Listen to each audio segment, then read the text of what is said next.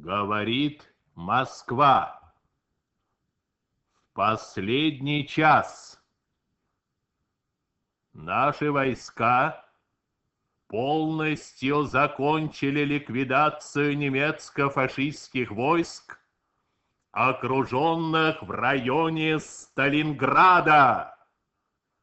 За последние два дня количество пленных увеличилось на 45 тысяч, а всего за время боев с 10 января по 2 февраля наши войска взяли в плен 91 тысячу немецких солдат и офицеров.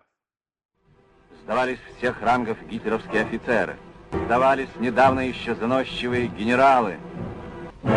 Сдался и сам командующий шестой армией генерал-фельдмаршал фон Паулюс.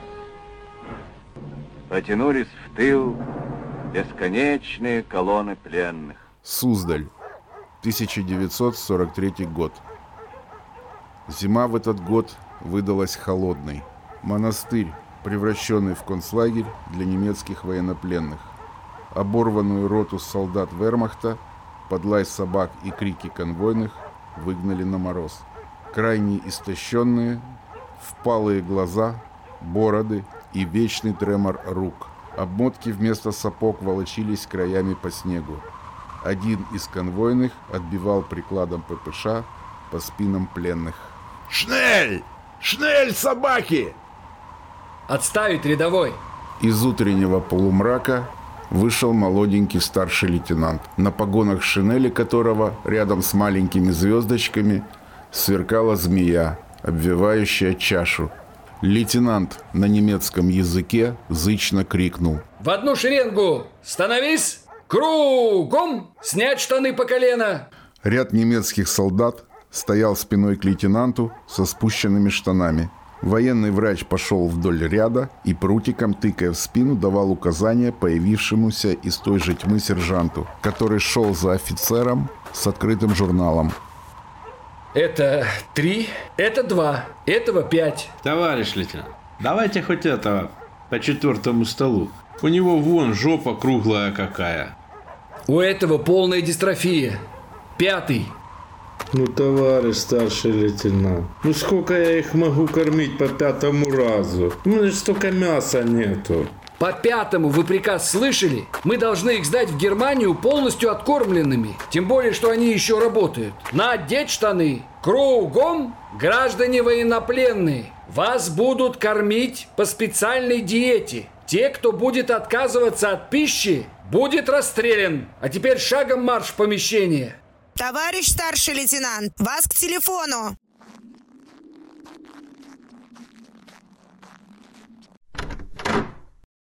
Старший лейтенант Зихерман у телефона. Здравия желаю, товарищ полковник. Здорово, Семен. Собирайся. Выдвигаешься в Красногорск, в 27-й. Там Паульса привезли. Приедет НКВД, будешь переводить. Кого привезли? Фельдмаршала Паульса, твою мать. Приказ понял? Так точно, товарищ полковник. Самого, будь он не ладен. И без него хлопот хватает. Там еще остатки его армии. Найдешь майора Радуцкую. Это теперь твой начальник непосредственный. Она все покажет. Женщина? Да, баба. Ты с ней поосторожней там. Ей палец в рот не клади. Откусит по локоть. Потом отправишься в комиссариат на Лубянку. Встанешь на довольствие. В НКВД? Я же еврей, товарищ полковник. Да какая сейчас разница? Людей не хватает. Медик с немецким языком это сейчас тяжелая артиллерия. Приказ понял? Так точно. Разрешите выполнять? Семен Залмович Зихерман. Молодой человек, который только что закончил медицинский институт и был призван в ряды Красной Армии, но не на фронт. А так как он знал немецкий язык, его призвали в тыл. В отдел НКВД по работе с немецкими военнопленными. Полковник Александр Зацепин, начальник отдела НКВД по работе с немецкими военнопленными. Лично отвечал за работу с немецким генералитетом. Поезд в Москву опаздывал. Шли тяжелые бои на Белорусском фронте.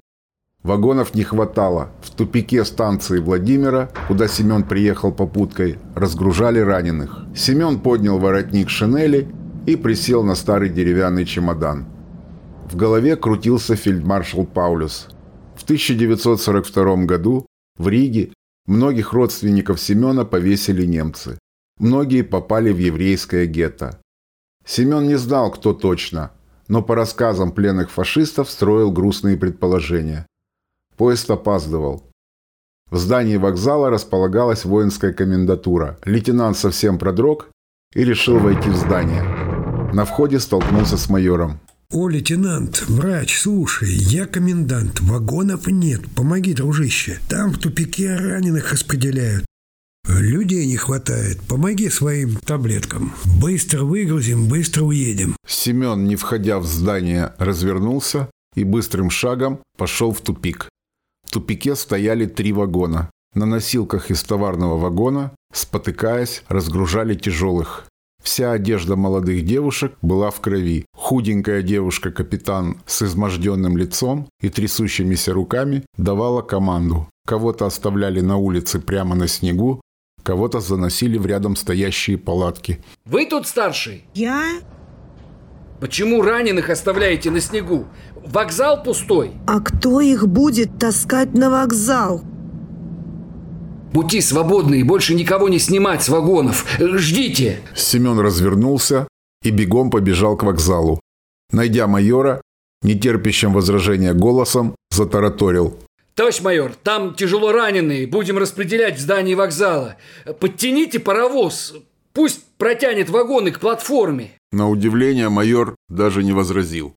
Сняв трубку, закомандовал что-то. Семен не стал дожидаться и выбежал из здания. Пока бежал к вагонам, пыхтящий паровоз его уже обогнал. Всем оставаться на местах, тяжелых грузите обратно. Легко раненые идут сами. Развернув голову к составу, Семен увидел трех конвойных у третьего вагона. Вагон был закрыт. Подбежал к солдатам. Почему вы тут? Сколько раненых? В вагоне немцы. Раненые тоже есть. Но это не наше дело. Кто старший? Да, вон за кипятком побежал. Слушай мою команду. Сейчас поезд оттянут к вокзалу, открываем вагон и будем разгружать раненых. А вы кто такой, товарищ лейтенант? Чтобы мы вас приказ выполняли. Рядовой. Подъедем к вокзалу, я тебе сейчас расскажу, кто я такой. Уверенность лейтенанта обескуражила солдата, и он выпалил. Есть! У вокзала дело пошло быстрее. Семен из вокзальных скамеек соорудил трап. Теперь пришло время заняться немцами. В вагоне, как селедка в банке, стояли изможденные враги с перепуганными глазами. Семен по-немецки дал команду. Кто может идти? Выходите! Раненых вытаскиваем на шинелях и переносим в здание. Немцы зашевелились. Минут 30 в здании вокзала Семен осматривал пленных. Достал из чемодана тетрадку, что-то в ней написал и смятый клочок бумаги зажал в кулаке немца. Сестра, когда закончите с нашими, обратите внимание на немцев. В кулаке у каждого все записано. Семен вышел из здания вокзала и уперся взглядом в вагоны. Мороз крепчал. Сзади услышал по-немецки. Господин лейтенант. Господин лейтенант, два слова. Прошу, два слова. Семен развернулся. Пленные сидели на перроне небольшой группой, окруженные конвоем. Над кучей пленных стоял немецкий офицер и звал Семена. Закурив папиросу, Семен подошел, немец попросил закурить. Откуда вы? Я из Сталинграда. Господин лейтенант, я полковник Адам Вельгельм, адъютант генерала Паулюса. Его увезли в другой город. Вы не знаете, в какой? Знаю, я туда как раз еду. Заберите меня, господин лейтенант. Я должен быть рядом со своим генералом. Он уже фельдмаршал. Как? Пока вас, подлецов, добивали, Гитлер присвоил. Семен отошел. В голове мелькнула мысль. А вдруг этот Вильгельм пригодится? А вдруг оперативная обстановка подтвердит, что адъютант полезнее вместе с Паульсом, чем без Паулюса? Надо брать. Семен развернулся и подошел к старшему конвоя. Кто ваш командир? Я забираю одного немецкого офицера в Красногорский лагерь. Не понял. На каком основании? Основание – оперативная необходимость. Семен зашел в здание, быстрым шагом пересек центральный зал и зашел в комнату комендатуры. Мне нужно позвонить. Вот аппарат. Девушка, соедините 5, 2, 8. Старший лейтенант Зихерман. Зихерман. Зихерман. Прибыл. Никак нет, товарищ полковник, я еще во Владимире, на станции. Я тут встретил партию пленных, и один из них адъютант фельдмаршала Паулюса. Он просится к нему. Молодец, Семен. Бери его. Вот тут нам тоже пригодится. Товарищ полковник, дайте команду отправить его со мной. А если драпанет? Не драпанет, уж очень он к своему фельдмаршалу привязан. Смотри, Зихерман, за этого фрица головой отвечаешь. Фамилия, звание. Так точно. Полковник Вильгельм Адам. Передай трубку коменданту. Семен передал трубку коменданту, и после короткого разговора комендант положил трубку. Забирайте Адама, только придется вам в отдельном вагоне ехать, иначе будут неприятности. Семен вместе с комендантом вышел из здания и последовал к пленным. Расписался в журнале и отвел в сторону Адама, пропустил немца вперед в вагон, связал ему руки за спиной куском бинта, прихваченного с вокзала. Я не убегу. Простите, у вас есть что-нибудь из еды? Я не ел четверо суток. Семен открыл чемодан и выудил оттуда банку тушенки и полбуханки круглого хлеба. Вскрыв тушенку складным ножом, положив сверху хлеб, протянул немцу. Немец показал локти связанных рук за спиной. Семен развязал. Немец вцепился в еду. Несмотря на то, что он был зверски голодный, отламывал хлеб и макал его в тушенку, пальцами аккуратно захватывая мясо. Семен смотрел на него. Сколько дней вы находились в боях под Сталинградом? 76. Вы все время были при Паулюсе? Да. А как так получилось, что вы оказались с ним в разных группах пленных? Я доставлял донесение в штаб 4-й танковой армии. Там меня и захватили в плен. Потом узнал, что генерал Паулюс сдался в плен. У вас баварский акцент. Вы из Баварии? Да. Семен больше не задавал вопросов.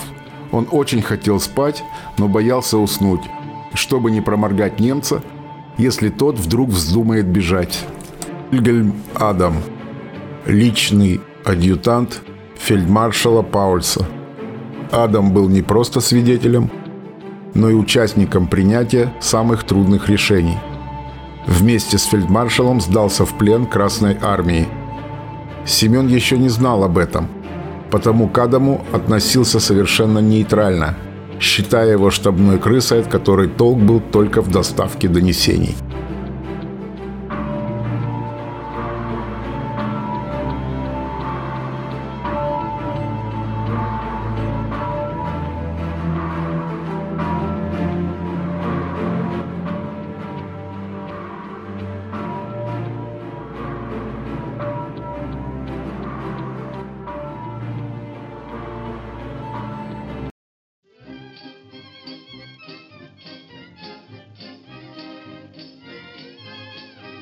Одесское лето 25 года выдалось на редко жарким.